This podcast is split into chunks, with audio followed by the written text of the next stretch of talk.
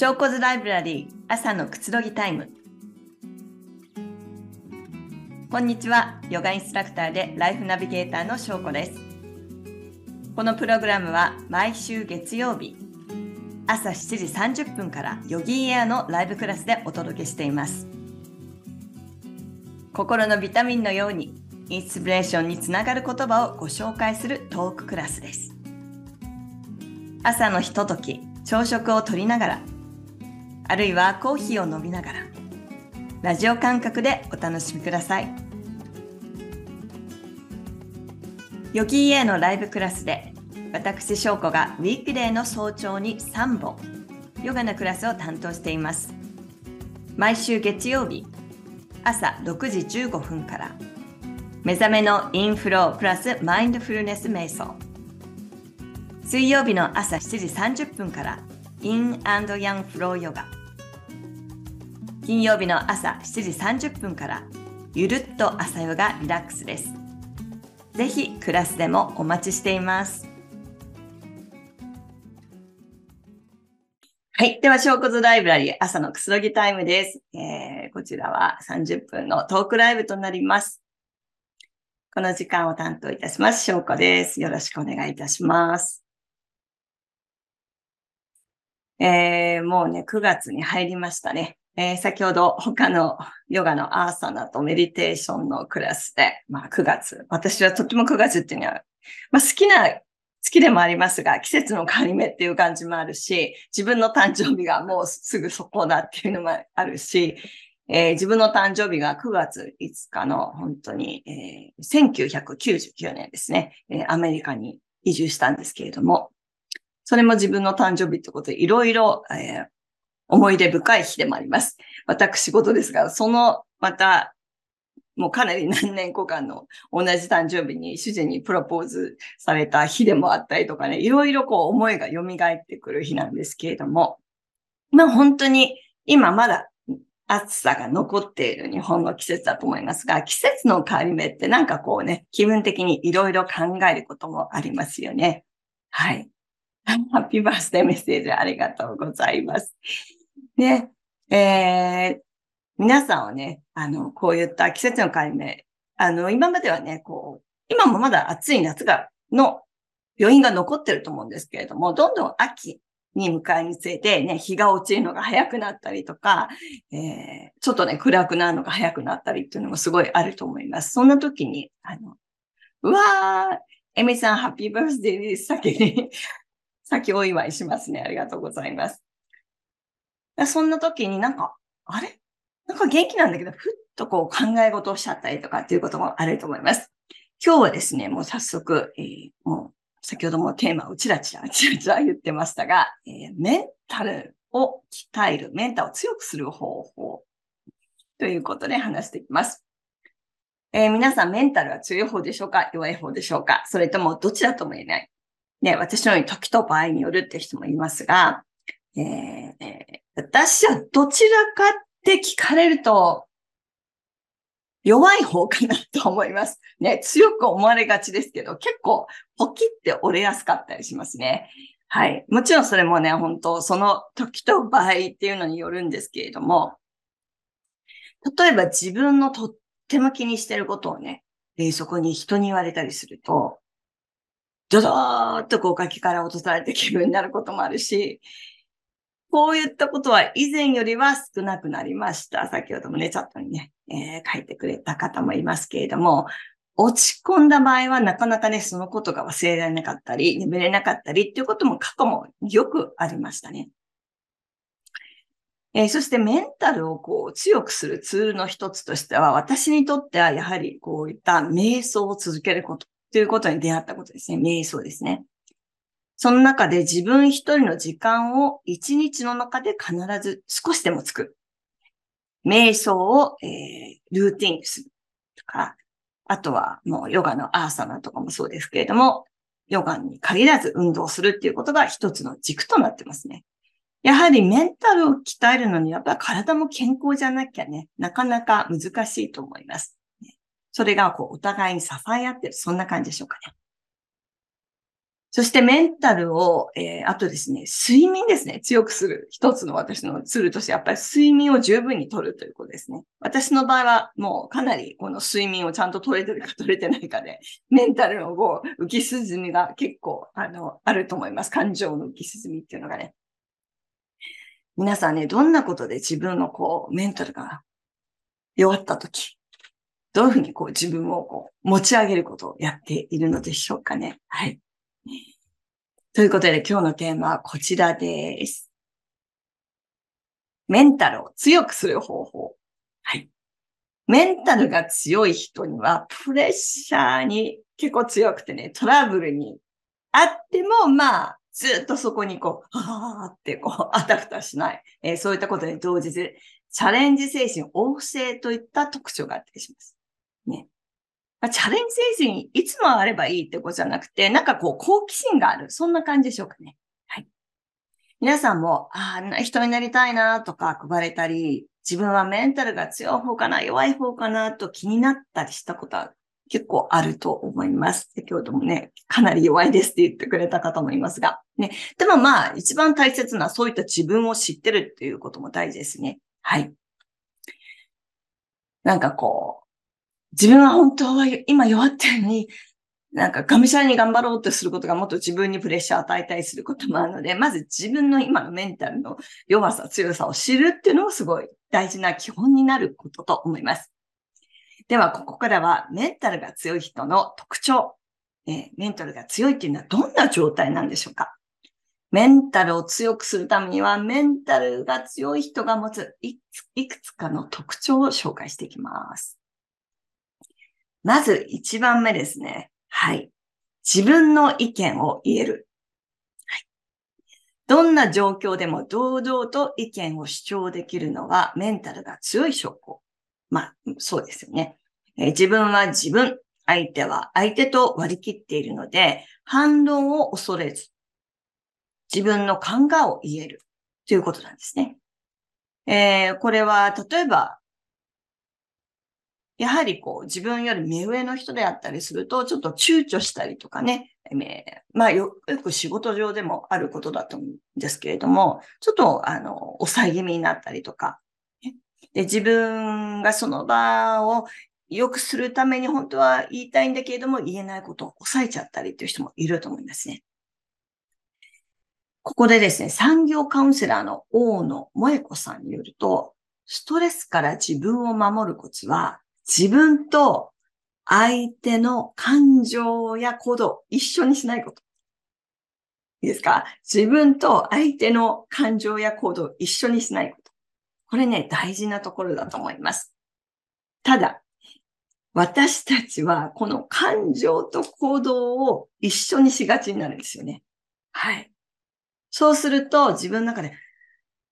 なんか、わさわさしたりとか、ドキドキしたりとか、えー、逆にカーってなって血圧が上がったりとか、なんかそのことですごい考えすぎて胃がキューンと痛くなったりとかってことがあったりすると思うんですね。また、あの、意見が合わない人っていうのはどこかしら出てくることが場面であると思います。その意見が合わない人のことに対して苦手意識というのもね、出てきたりしますね。はい。なので、ここがどうしてそういうことが出てくるかというと、ありがちな、私もあります。その人の感情とか自分の感情とか相手の行動を一緒にしがち。その意見だけなのに、ここだけを見てないんですね。全部ひっくりめちゃうので、ちょっとその人になんか自分と違う意見とか言われると、あって、引いてしまったりっていうことがあったりすると思います。えー、そして自分の意見を言える人は、相手と適度な距離感を保っているため、相手と、えー、まあ、対等に関われるということもありますね。まあ、これはニュートラルな状態ということなんですけれども、それがすごい大切なところだと思います。ここがベースですよね。なので、あ、この人は私より目上だからとか、上司だからとか、以前、あの、すごい強い口調で言われたから、こう下になってようとか、上下関係を自分の中で決めたりとかしちゃうと、すごくやはり自分の言いたいことも言えなくなったりとか、えー、相手の言ってることは納得していないんだけれども、なんかこう心の中とかで抑えたりすることがあると思います。そうすると私たち、先ほども言ったように、いろんなね、体とかに出たりとか、メンタルの部分のダメージをね、受けることがあると思います。つまり反対にこう、ストレスに弱い人は他人からどう思われるかとか、自分の気持ちより、そういうことをもうトッププライオリティ、重視する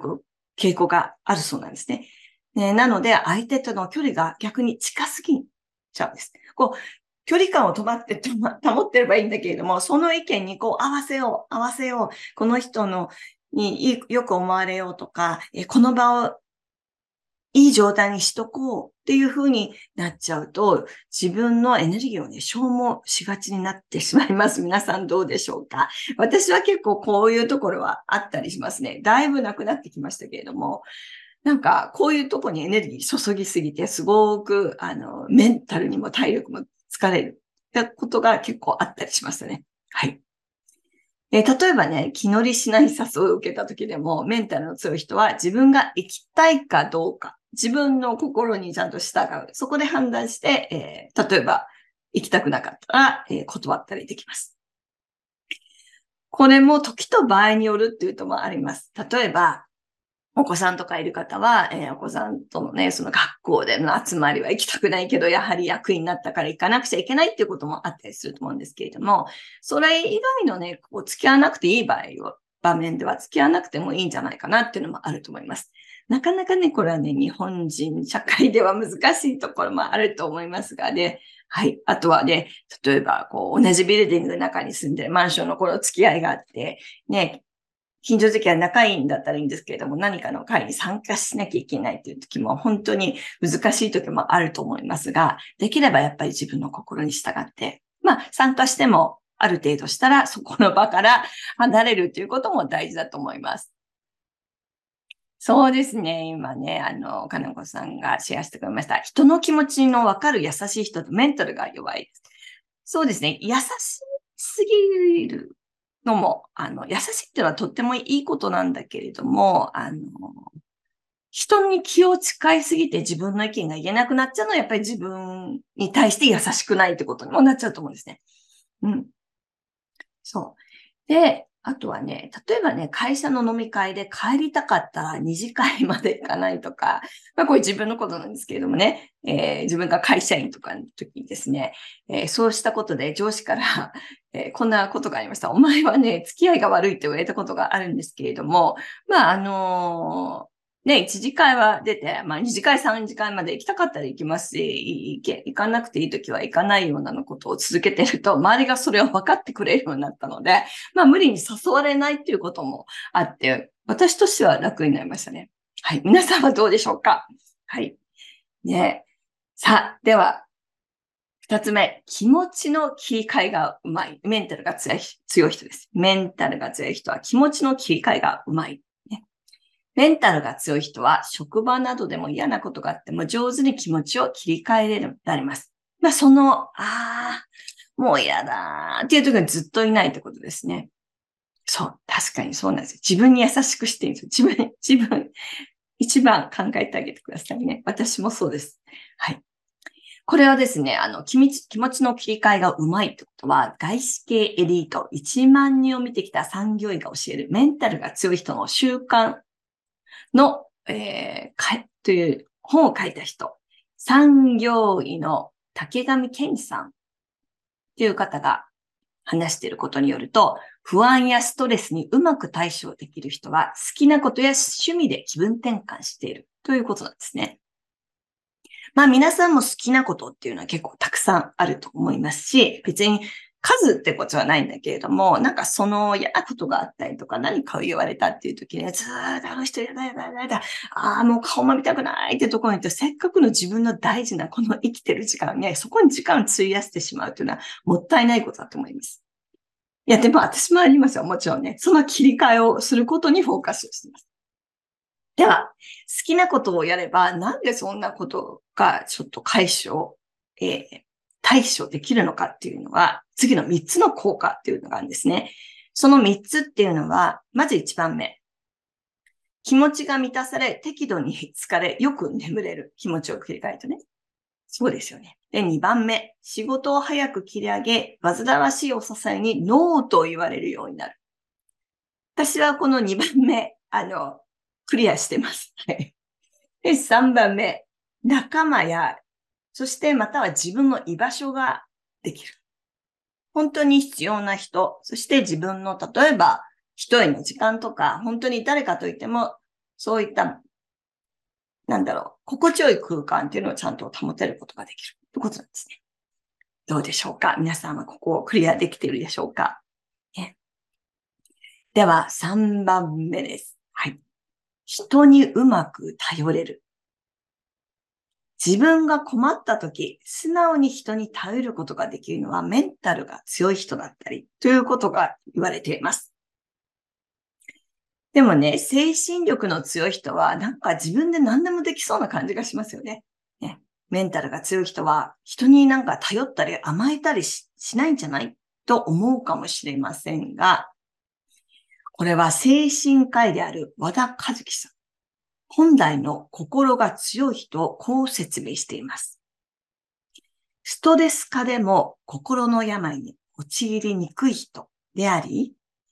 仮に陥ったとしても重症にならずに済み、回復力のある人と言ってるんですね。これは、えー、和田秀樹さんが書いた本、うつだと感じたら他人に甘えなさいっていうところの一節のところです。えー、困難にぶつかった時に助けを求められる人は適度にストレスを発散でき、えー、へこたれない心を保てると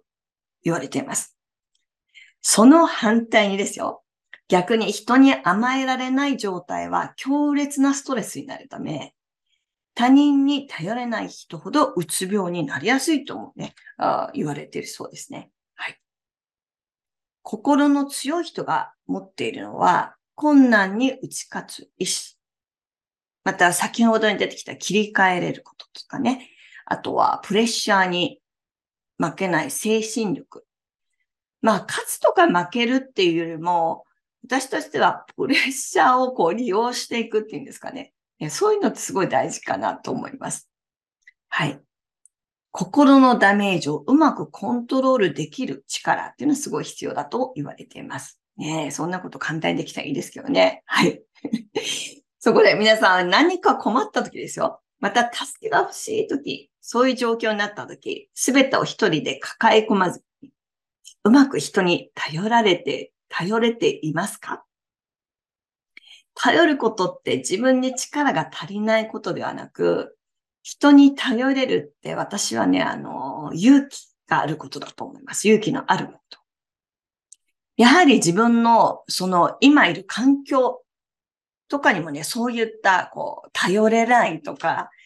頼ってもいいっていうのも出てくると思います。例えば私はアメリカにね、あの、違う国に行って、こう、本当にね、英語は大好きでしたけれども、もう100%ね、ではないので、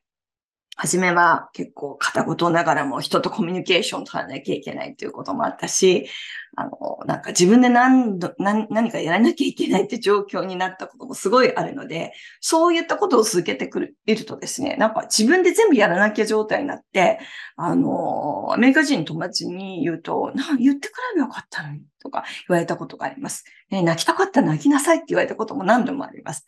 なので、なんか小さい頃からね、泣くのは弱いとか、えー、自分で頑張りなさいということに育ててられてきたので、それがずっとあってそんな風な状況になったこともありますが、あ、泣いていいんだとか、あ、人に頼っていいんだ。あ、人はこうやって助けてくれるんだっていうことをね、まあ日本でも同じことあると思います。そういうことをね、すごい自分の生活の中で、また海外生活の中で学びました。夫婦とか家族関係の中でもあると思います。ね、もう子供も結構成長してんのに、例えば自分がね、お母さんとかだったら、私が何でもやらなきゃ、やらなきゃみんなやってくれないとか、あの、みんなご飯が食べれないじゃなくて、頼ると実は大丈夫だったりすることも結構あると思うんですよね。うん。なので、人に頼ることで自分の中でぐるぐるぐるぐる勝手な思い込み、そのスパイラルをこう取ることができて、その落ちたところからキューッと抜け出すことがね、できると思います。また、例えば、勇気を持って人に頼ることで、その頼られた人、頼られたことで喜んでくれる場合が結構あるんですよ。あ、なんだって、ありがとう頼ってくれて。それってある意味でその人を信用してるってことになりますよね。なので、もし何かもう助けてほしいって、わーってなりそうになる前にとかなりそうになったら、ぜひ頼ってみてください。はい。そうですね。今、あの、あの子さんありがとうございます。時と場合によると思います。だから、頼れる相手を選ぶっていうのも大事だと思いますよ。うん。そう。なので、あの、それも経験で頼、なかなか頼れない人は、人にちょっとね、頼んでみてみてください。ね、そういったことで仕事がはかどったりとか、なんか自分で、ああ、できない、ああ、イライラする、もう疲れたっていうストレスから解消されることも結構あると思います。はい。私は、ね、前違う、あの、エピソードでも話したと思いますが、あの、主人に気づいてほしい。何も言ってないのに気づいてほしいって、これ、これ助けてくれない。私が一人でやっている仕事をしながらこれをやってるとか、ブーブーブーブーブーブー言ってたことなんですけれども、言ってくれればいいのにってその一言で、あ、そうなんだよなって、頼んでないのに自分で、頼めない、頼めない、イライラする、疲れてるのにっていうことで、あの、バーってなってたことがありますが、やはり、あ、またそっちに行きそうになるんですけど、あ、ちょっとお願いしようっていうことで、あの、意識的にそんな風に主人も頼ってます。友達にも頼ってます。はい。でもやはり、頼みやすい人に頼んだ方がいいと思います。頼んだのに断れたらちょっとダメージを受けると思うので、そんな意味で、そんなのもまたメンタルを強くする経験として、あ今ここの人じゃなかったんだな。ちょっと違う人に頼んでみようって切り替えをしてみてくださいね。はい。では、4番目、えー、チャレンジ精神がある。ね、強い精神力を持つ人はチャレンジ精神が旺盛だったりします。これは何でもね、こう、がむしゃらにやるっていうよりは、自分の好きなことにこう、躊躇しないでやっていくとか、先ほども言ったように、好奇心を持って、いくつになってもやるってことすごい大切だなと思います。例えば、いろんなね、困難に直面しても、きっとうまくいくとか、ね、そういった意味で自己肯定感をこう養えることができると言われています。自己肯定感、また出てきましたね。ここで自己肯定感とか、その前に必要な自己需要というのは、小骨ライブラリーの結構初めの方のエピソードでありますので、あの、ぜひそちらチェックしてみてください。はい、で自己肯定感とかは、ありのままの自分。ね、その自分に満足できて、はい。価値ある存在だと、えー、受け入れられることですね。えー、これで、心理カウンセラーの中島てるさんによると、自己肯定感が高い人ほど毎日が楽しくなり、ちょっと待ってください。今、あの、私のでミュートをさせていただいてるんですけれども、あの、ちょっとミュートを外れた方がいるので、私かなと思った方は、ちょっとミュートをオンにしてみてください。タッチクリーンだとちょっと違うボタンを触るのに、あの、間違ってなっちゃう場合があるので、ありがとうございます。えー、この中島てるさんによると、自己肯定感が高いほど毎日が楽しくなり、えー、気持ちが安定し、前向きな行動力がこう自然に湧いてくると言っています。えー、もちろん、あの、チャレンジ精神があっても、なんかこう、失敗とかね、思い通りにいかないってことも、もちろんあると思うんですけれども、そういった場合、私は私のままでいい。必ず、これはいいことがあると、もうマントラを唱えたいね。まあ、失敗を恐れずに果敢にチャレンジできる。まあ私もまあね、日々の中でそういうことがふっと恐れることがあるんですけれども、私の中のこう、マントラは、大丈夫。大丈夫。大丈夫。大丈夫。私はついている。もうそ、それを繰り返してますね。はい。そうすると繰り返すことによってなんか、お気持ちが落ち着いてきたりします。ただその自分のね、なんか、こう、もやもやって不安感をこう、シャットアウトするんじゃなくて、そういった気持ちを認めつつ、ポジティブなマントラを唱えていくことで、結構メンタル部分もこう、安らぐことができたりします。はい。皆さんもきっとそういった好きな言葉選んでみてください。まさに今のことに関係あるんですけれども、5番目は、なんとかなると考える。ね、なんかこう、思い通りにいかなかった時とか、一生懸命やったのに、ガンとこうね、自分にとってはうまくいかなかったっていう風に落ち込んだ時、逆境に見舞われた時、誰でもあると思います。もうダメだとネガティブな考えに、こう、くるくる支配されずに、まあ、きっとなんとかなるとポジティブに考えられるのもメンタルが強い人の特徴であります。はい。働く君に送る25の言葉という本を書いた、えー、病気の家族を抱えながらビジネスの成功者となった佐々木恒夫さんって方が、えー、メンタルの強さの、えー、源を3つ挙げています。これね、面白いですよ。その3つの1つ目は、鈍感力。鈍感力。これは気にしない、悩まないってことだそうです。いいですね。なんか鈍感ってなると、なんかネガティブに、ああ、君鈍感だね、あなた鈍感ね、と言いますけれども、鈍感力っていうのは、なんかこう、もっと広い心だったり、いちいちこんな細かいことを気にしないことだったり、つまり気にしない、悩まないってことだそうです。私この言葉すごい好きですね。そして、次も好きです。2番目、楽天性。どんな状況でもその道を見出していく。今ここに行ったらそのまま、うーっとネガティブの方に行くのか、いろんな実は道っていうのはあるから、その道をこう切り開いていく。ここに行きそうだったらちょっとカーブをするとかね。そんな風に道を見出していくってことかなと思います。そして3番目、受容力。思い通りにならないこともあると認める。これはね、あの、本当にそうですよね。思い通りになった時はラッキー。ね。思い通りにならないことも実は当たり前にあるってことも知っとくっていうのも大事だと思います。どうでしょうか皆さん。えー、ではですね、ここでね、メンタルの強い人は、まあいろんなね、経験を生み出して、自分にとっていい人生を送るために心が疲れないようにしているってことです。じゃあ、ここでね、ちょっとまとめますと、メンタル、メンタル多になってます。メンタルが強い人の特徴です。自分の意見を言えるってことでしたね。はい、これは相手にどう思われようとか、そういうことを気にしない。ちゃんと自分の意見を言える。これは相手をコントロールしようということも含まれてないです。はい。そして、何かがあった時に気持ちの切り替えが上手、うまい。うん。3番目は人に頼れるです。何か困った時に人の助けを求める。ね。そして4番目はチャレンジ精神がある。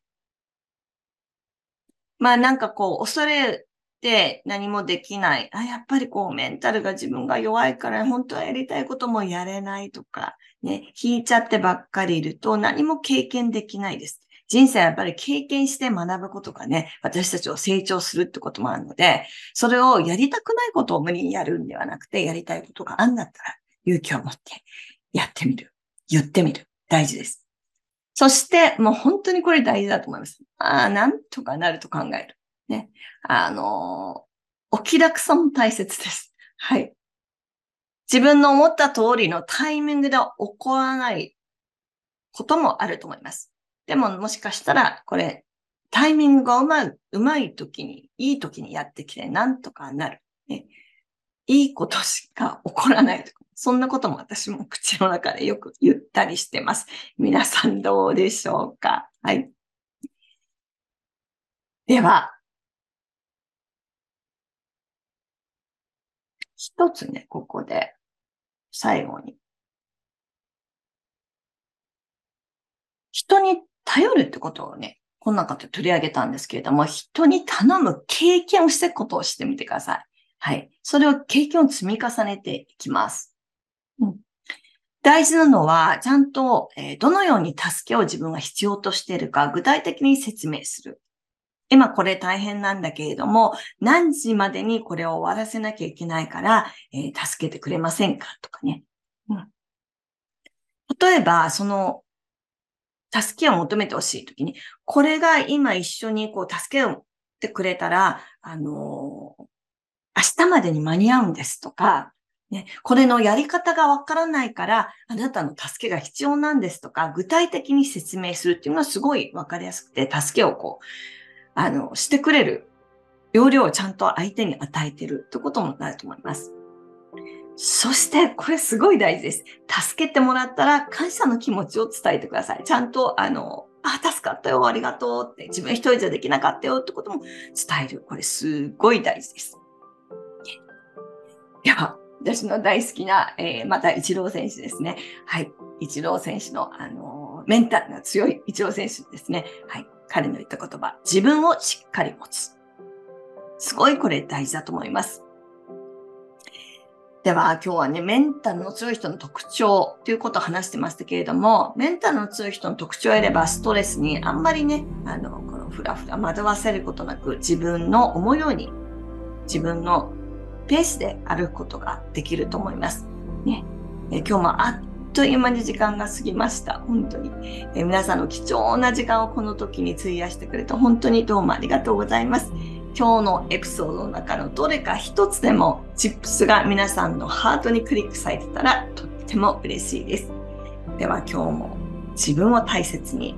周りの人も大切に素敵な一日をお過ごしください。小骨ライブラリーでした。マハロ、ありがとうございました。素敵な一日を。